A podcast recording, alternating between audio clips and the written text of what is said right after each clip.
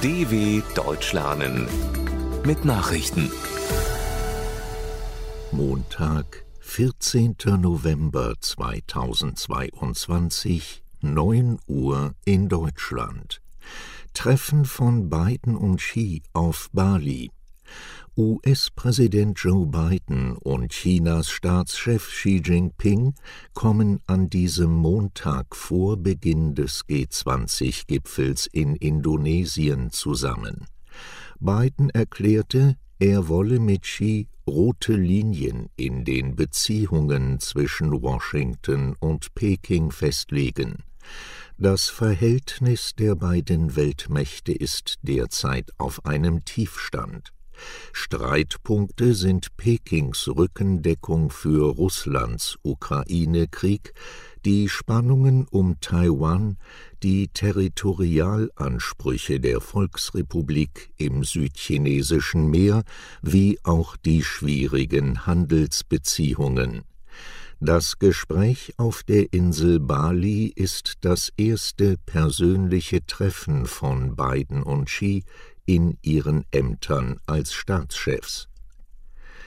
Scholz bedauert Putins G20-Rückzieher. Bundeskanzler Olaf Scholz hat die Entscheidung des russischen Präsidenten Wladimir Putin bedauert, nicht am G20-Gipfel auf der indonesischen Insel Bali teilzunehmen. Es wäre gut gewesen, wenn Putin sich zum Gipfel begeben hätte, sagte Scholz während seiner Asienreise in Hanoi. Dann hätte er sich allerdings all der Kritik aussetzen müssen, die von vielen Ländern der Welt formuliert worden sei. Vermutlich ist er deshalb nicht da, so der Kanzler wörtlich. Putin hatte vor wenigen Tagen die Teilnahme am Gipfel abgesagt. Er wird dort nun von seinem Außenminister Sergei Lavrov vertreten. Zurzeit führt Scholz Gespräche in Singapur. Zelensky prangert neue Kriegsgräuel an. Nach dem Rückzug russischer Truppen aus Cherson hat der ukrainische Präsident Volodymyr Zelensky von Gräueltaten der Soldaten in der Region berichtet. Jeder Mörder werde gefunden und vor Gericht gestellt, betonte Zelensky in seiner jüngsten Videobotschaft. 400 russische Kriegsverbrechen seien dokumentiert worden, fügte der Staatschef hinzu. Ob er diese Zahl allein auf die Region Cherson bezog, blieb unklar.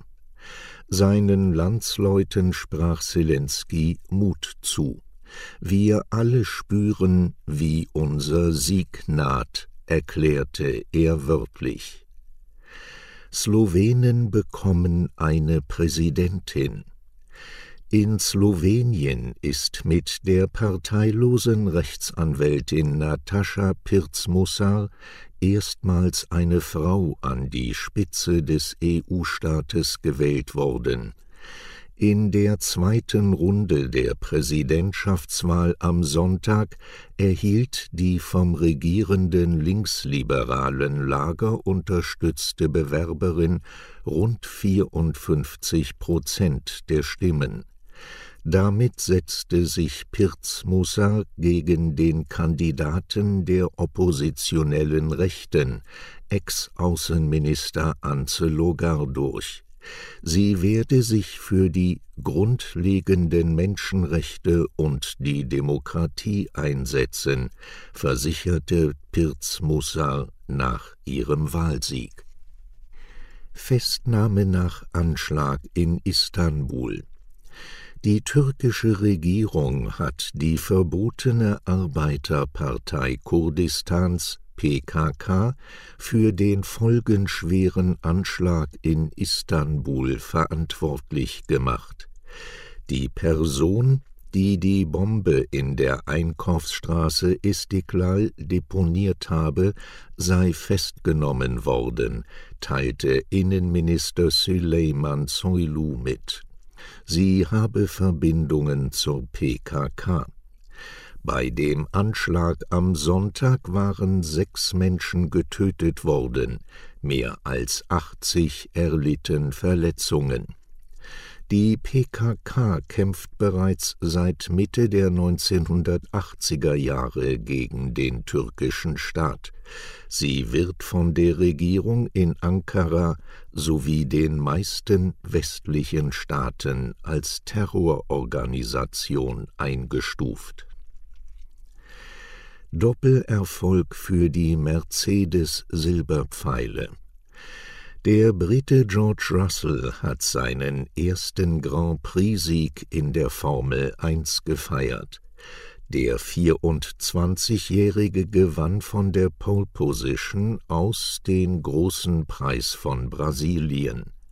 Damit bescherte er in Sao Paulo seinem deutschen Rennstall Mercedes den ersten Triumph in diesem Jahr.